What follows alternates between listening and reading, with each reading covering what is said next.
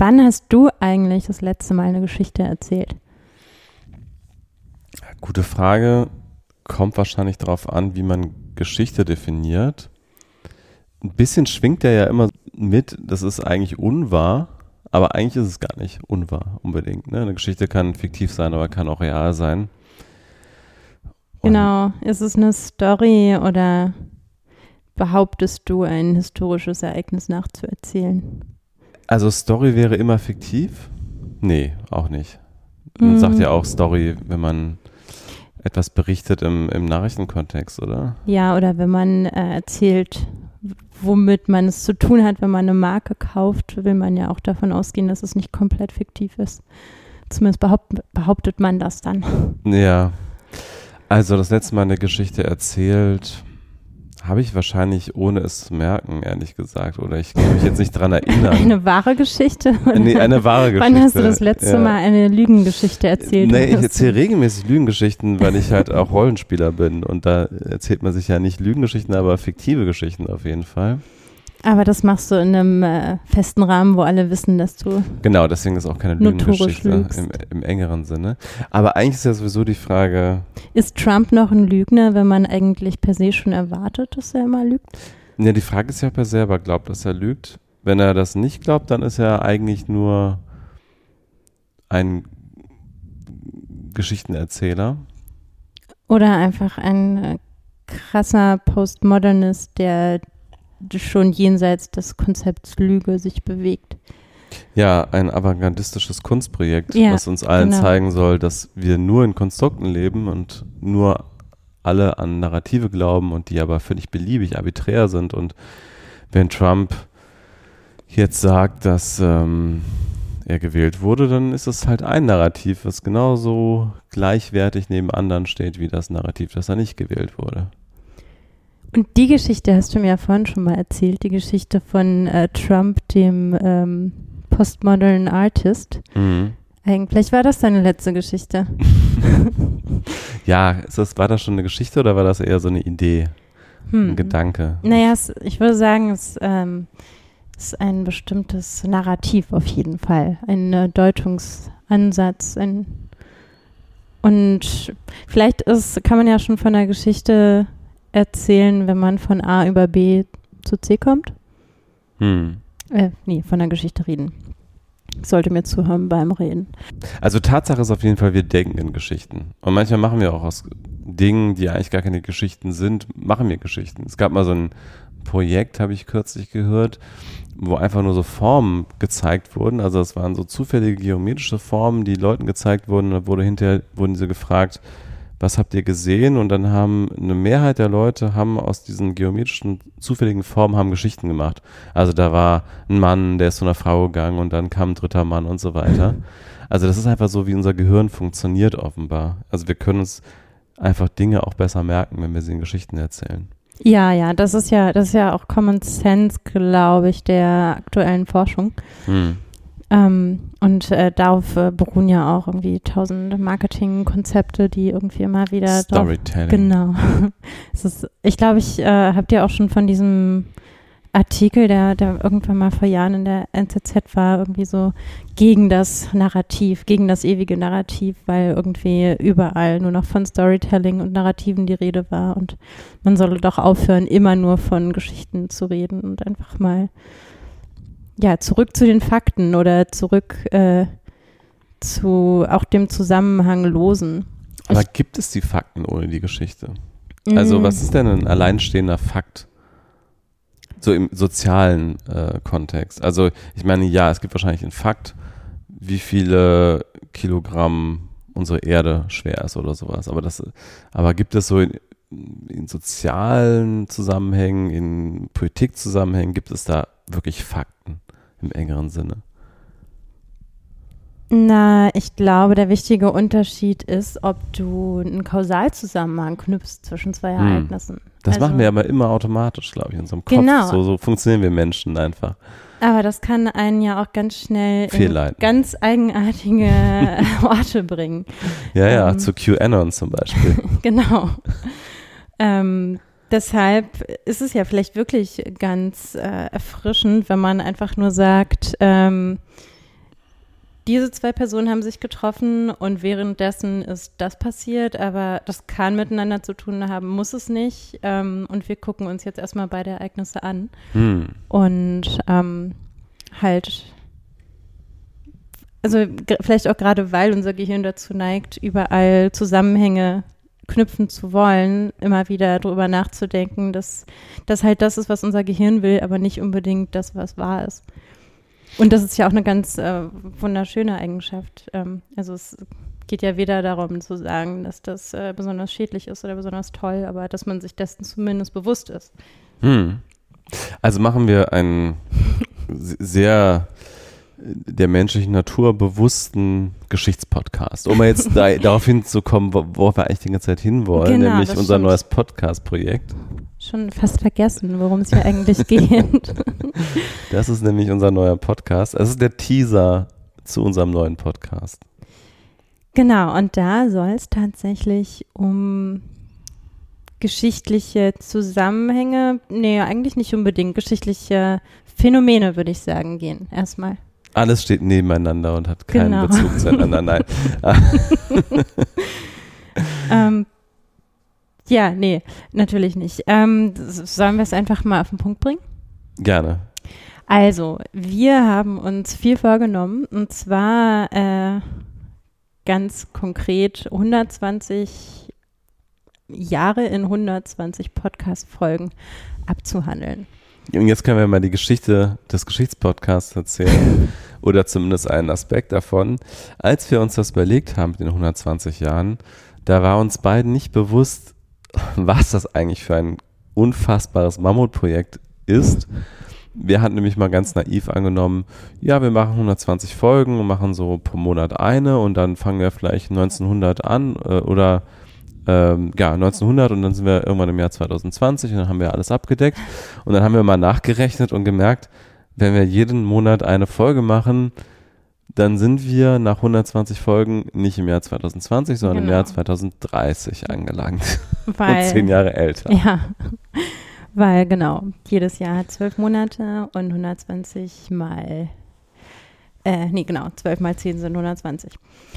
Und ähm, um es ganz wahrheitsgetreu zu erzählen, wir wollten zuerst 100 Jahre machen und weil sich das so schön anhört, ähm, über, wir wissen nicht, ob wir es in zehn Jahren hinkriegen, aber es hört sich schön an, 120 Jahre in zehn Jahren äh, abzuhandeln. Und wenn wir dann im Jahr 2045 äh, noch über das Jahr 2030 reden müssen und das die 120. Folge ist, dann ist es halt so.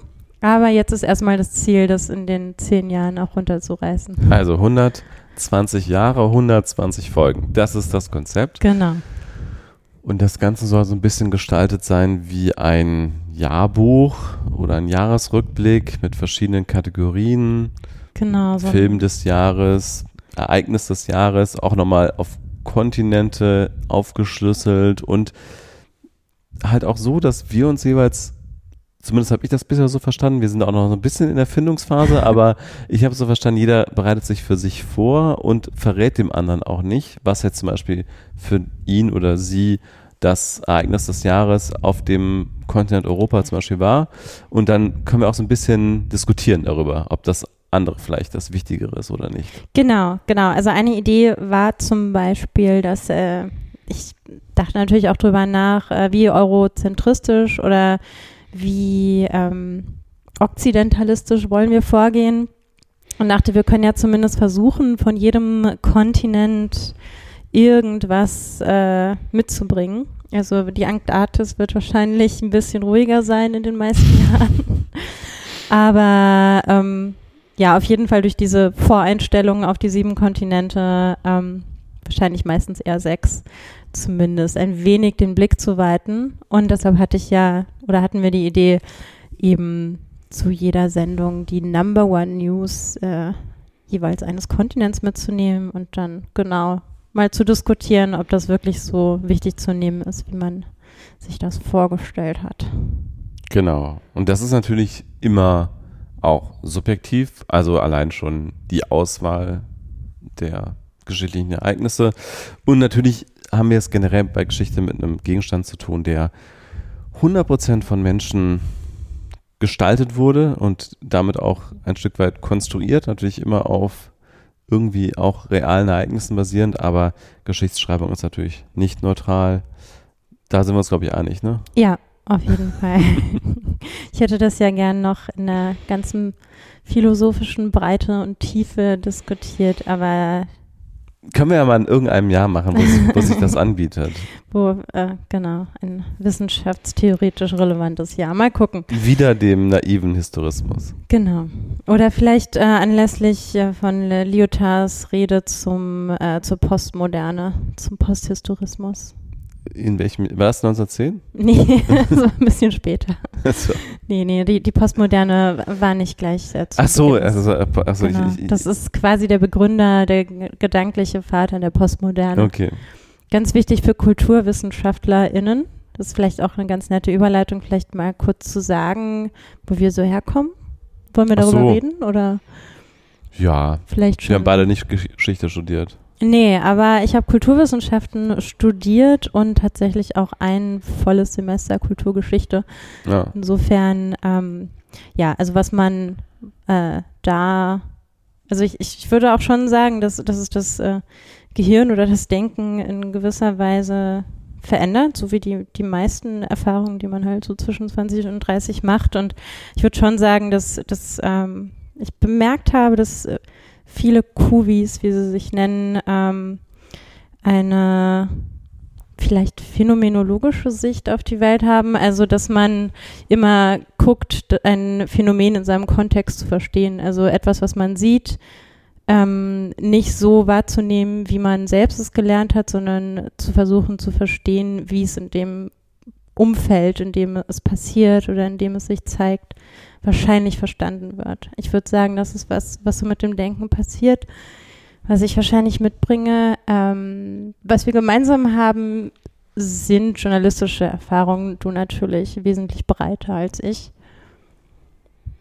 Ja, und studiert habe ich Politikwissenschaften, Soziologie und Medienwissenschaften. Allerdings an einer Universität, die da einen sehr angelsächsischen Blick drauf hatte. Und das heißt, ich habe tatsächlich ziemlich viel mit Homo economicus Modellen gearbeitet und so. Also es ist schon, schon ein ziemlich ökonomischer Studiengang gewesen. Ah ja, ich glaube, da haben wir uns noch nie so im Detail drüber nee, unterhalten. Nee, das stimmt. Ich habe dich immer eher als von Anfang an Journalisten wahrgenommen, gar nicht so als jemand, der mal an der Uni war. Ach so. no, no offense. Äh, nein, also als einen vielseitig gebildeten Menschen natürlich, aber also halt nicht so als super verkopften Elfenbeinturmbewohner, was ich sehr gut finde. Ähm, aber genau, ich, mein, mein zweiter Hintergrund ist, ich glaube, ich bin wahrscheinlich eher so die, manchmal vielleicht ähm, aus dem Elfenbeinturm herausguckt. Ähm, aber wie ich hoffe, immer weniger. Ich, ähm, genau, mein zweiter Hintergrund äh, ist ja noch Philosophie und Literatur. Und äh, ich glaube, insofern wird wahrscheinlich von mir auch immer das Buch des Jahres kommen. Und vielleicht so der eine oder andere doch noch philosophische Exkurs. Ich glaube, was wir noch gemeinsam haben, ist ja unsere humanistische Grundidee. Also wenn, ähm, wahrscheinlich wird unsere Geschichtserzählung dann vielleicht auch davon gefärbt sein. Also wahrscheinlich äh, lässt sich das nicht ganz vermeiden. Ja, ich wollte eigentlich eher so eine, aus so, aus so einem christlichen Blickwinkel auf die Geschichte. Fundamentalistisch, ja. christlich. Genau. Nee, also das ist, erwartet euch und ähm, viel mehr müssen wir eigentlich gar nicht dazu sagen, oder? Oder was fehlt noch? Ähm, Nee, viel mehr müssen wir dazu nicht sagen. Wir könnten noch so ein bisschen drüber reden, was man sich da genau nee, wir wollen ja nicht kann. alle Kategorien jetzt verraten, oder? Nee? Okay. Aber vielleicht noch eine, die ein bisschen spannender ist und ein bisschen nicht ganz so naheliegend ist, wie jetzt das Ereignis des genau, Jahres. Ich, habe ja schon verraten, äh, ich werde das Buch des Jahres mitbringen. Ich hatte äh, mir gewünscht, dass du die Innovation des Jahres mitbringst, technische Innovation. Ja. Ähm, Hast du eine Idee, was ich, ich habe ja für 1910 schon eine Innovation rausgesucht. Das finde ich auch eine relativ naheliegende, aber hast du eine Idee, welche das sein könnte? Vielleicht als kleinen Teaser schon mal auf die Folge. Nee, nee, weil ich mir darüber noch keine Gedanken gemacht Aber habe. du bist auch nicht darauf gestoßen während deiner Recherchen über 1910. Kann schon sein. Vielleicht Hm. habe ich es mir aber nicht unter dem Label Innovation gemerkt. Ah. Gib mir mal einen Hinweis. Ähm, naja, es ist auf jeden Fall ein sehr wichtiges Medium entstanden im Jahr 1910. Also es ist ja bei sowas oft dann die Frage, welches Jahr nimmt man jetzt als das Entstehungsdatum? Gibt es verschiedene Jahre, wo verschiedene Dinge passiert sind, aber 1910 ist eine sehr wichtige Sache passiert für ein Medium. Hm, ein audiovisuelles Medium? Ohne visuell. Ah, die, die erste Opernaufnahme, meinst du im Radio? Ja, das, das, ist, das war das aller, die allererste Radiosendung, war 1910. Ah, also erste Broadcasting. Das, das war nicht nur die erste Musikaufnahme, das war wirklich die. The World First Public Broadcast Ah. in New York City im, am 13. Januar 1910. Und das war diese Opernaufnahme, genau. Gut, dass du es nochmal erwähnt hast. Ich habe nur, ich habe es mir nur notiert als erste Opernübertragung. Ah, ja. Ähm, genau, aber das, äh, ja, finde ich, finde ich gut. Finde ich gut als Innovation des Jahres. Ähm, was wir vorhin schon angefangen haben, was äh, eigentlich ganz witzig war, was wir weitermachen könnten, wäre dieses Zitate raten. Ach ja, genau. Stimmt. Lass uns Vielleicht damit ist es zum Ab- abschließen. genau. Ja. Ähm, also es war so, dass wir, wir machen uns jetzt gerade noch Gedanken über den Jingle, den ihr das nächste Mal hören werdet, hoffentlich.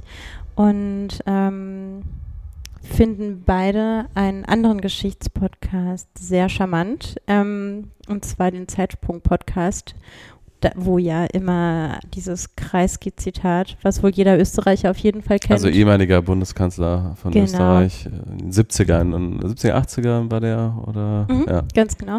SPÖ, ja. Ja, und der, der auf, wohl immer noch so eine Art äh, Volksheld durch alle Lager, also durch alle politischen Lager ist.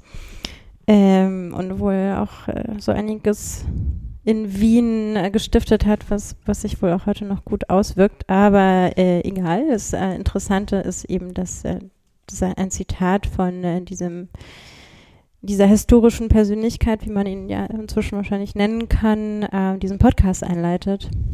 Ähm, ich weiß nicht, ob wir es kurz anspielen wollen. Ähm, vielleicht finde ich es. Darf man das? Darf ich das einfach so aus dem anderen Podcast kurz Ah, anspielen? Ich glaube, die würden sich nicht beschweren, aber das schneiden wir lieber rein, oder? Ja, okay. Schneiden wir rein. lernen ein bisschen Geschichte. Lernen ein bisschen Geschichte, dann werden Sie sehen, der Reporter, wie das sich damals entwickelt hat. Wie das sich damals entwickelt hat. Und da sind wir wieder. Genau. Dieses äh, Zitat ist natürlich ganz wunderbar für einen Geschichtspodcast. In der fünften Folge wird auch erklärt, was der Hintergrund war. Könnt ihr euch ja mal anhören. Zeitsprung-Podcast, wenn ihr das wollt. Aber auf jeden Fall haben wir halt nach so einem ähnlichen Zitat gesucht. Natürlich äh, nicht, um das zu kopieren, sondern weil das einfach immer wieder funktioniert, so Zitate aus historischen Zusammenhängen zu hören und irgendwie fühlt man sich da berührt vom Geist der Geschichte oder was auch immer, dem, der Bedeutung des, des vergangenen Ereignisses. Und genau, deshalb haben wir vorhin angefangen zu recherchieren, was es so für Zitate im Zusammenhang mit Geschichte gibt. Ähm, ein ziemlich schlecht gelauntes hatte ich Stefan vorhin schon vorgelesen. Genau. Und du hast nicht erraten, dass es Nietzsche war. Ähm, okay, ich fange mit einem einfachen an. Ähm, Revolutionen sind die Lokomotiven der Geschichte. Lenin. nee, Nicht? nee. Mm, Du hast ihn vorhin schon genannt bei dem Nietzsche-Zitat. Marx, dann war es. Okay, Ja. aber hätte ich äh, tatsächlich eher gesagt, äh, dass es. Äh, okay. Nee, okay. Ähm, hm, in, der, in, der- Vergangenheitsform formuliertes Zitat. Ähm, ich, äh, also ich glaube, das Originalzitat ist in Englisch. Ähm, I loved history because to me history was like watching a movie. Ich mochte Geschichte, weil sich für mich die Geschichte immer wieder anfühlte wie ein Spielfilm. Keine Ahnung. Muss ja jemand sein, der in der Zeit lebt, in der es schon Filme gab, logischerweise. Klingt so ein bisschen nach Schriftsteller. Hemingway oder so? äh, du wirst gleich verstehen, warum ich lache, wenn du erfährst, wer es war. Ähm, nee, anderes Medium. Ein Regisseur. Mhm. Da kenne ich mich allerdings sehr, sehr schlecht aus. Äh, Den kennst du aber. es ist nicht Fritz Lang, ist ja auch im Englischen, im Original. Das muss. Nee, bisschen später als Fritz Lang. Lebt noch. Lebt noch. Hitch? Nee, Hitchcock lebt nicht mehr. Ähm, Man könnte sagen, jemand, der sich ähm, kreativ mit Geschichte beschäftigt hat in seinen Filmen ach so, und sie auch gerne ähm, wie heißt er? Ähm, Once Upon a Time in Hollywood. Wie heißt er? Ja. Äh, Quentin, Quentin Tarantino. Tarantino, genau. Ah, okay, so modern, okay. Ähm, was denn noch ganz schön als Zitat? Braveheart, Gandhi, Obama natürlich. Das ist vielleicht ganz schön. Ein Berliner. Mm, Ein Berliner. Das, das schränkt schon mal ziemlich stark ein, okay. Wer die Enge seiner Heimat ermessen will, reise. Wer die Enge seiner Zeit ermessen will, studiere Geschichte. Hm. Willy Brandt nicht, oder? Nee, so pathetisch. Ach, Ja, nicht auf diese ja. Weise. Na, nee, anderer Style, würde ich sagen. Hm. Nee, aber ich, ich weiß es nicht, ich kenn's nicht. Tucholsky. Ach so. Aber der war ja eigentlich auch nicht so pathetisch sonst. Nee, pathetisch war auch auf jeden Fall das falsche Wort. Ich würde sagen, anderer Style. Hm. Ähm, nee, da irgendwie eher aus so einer fast schon verkopfte Art humorvoll, würde ich sagen. Schwer, schwer ähm, die richtige Umschreibung zu finden. Aber schönes Zitat, finde ich. Mal gucken, eins noch, würde ich sagen. Von Walter Benjamin gibt es natürlich ganz viel. Da, von dem werden wir bestimmt auch noch mal hören. Der hat ja so eine, eigentlich so eine ganz eigene Art der Geschichtsschreibung gemacht. Und zwar eigentlich fast collagehaft, also eben so kleine Zitate, Beobachtungen Mhm. der Ereignisse so zusammen aufzuschreiben. Guckt man sich auch viel an als Kulturwissenschaftlerin sowas.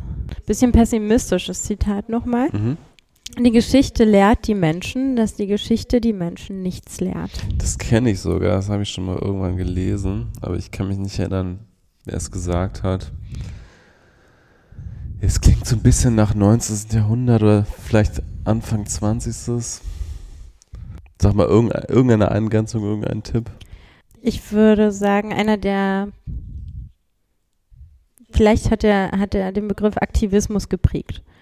Also einer der großen Aktivisten des 20. Jahrhunderts. Deutscher? Nee, Amerikaner? mm, Kontinent wäre Asien.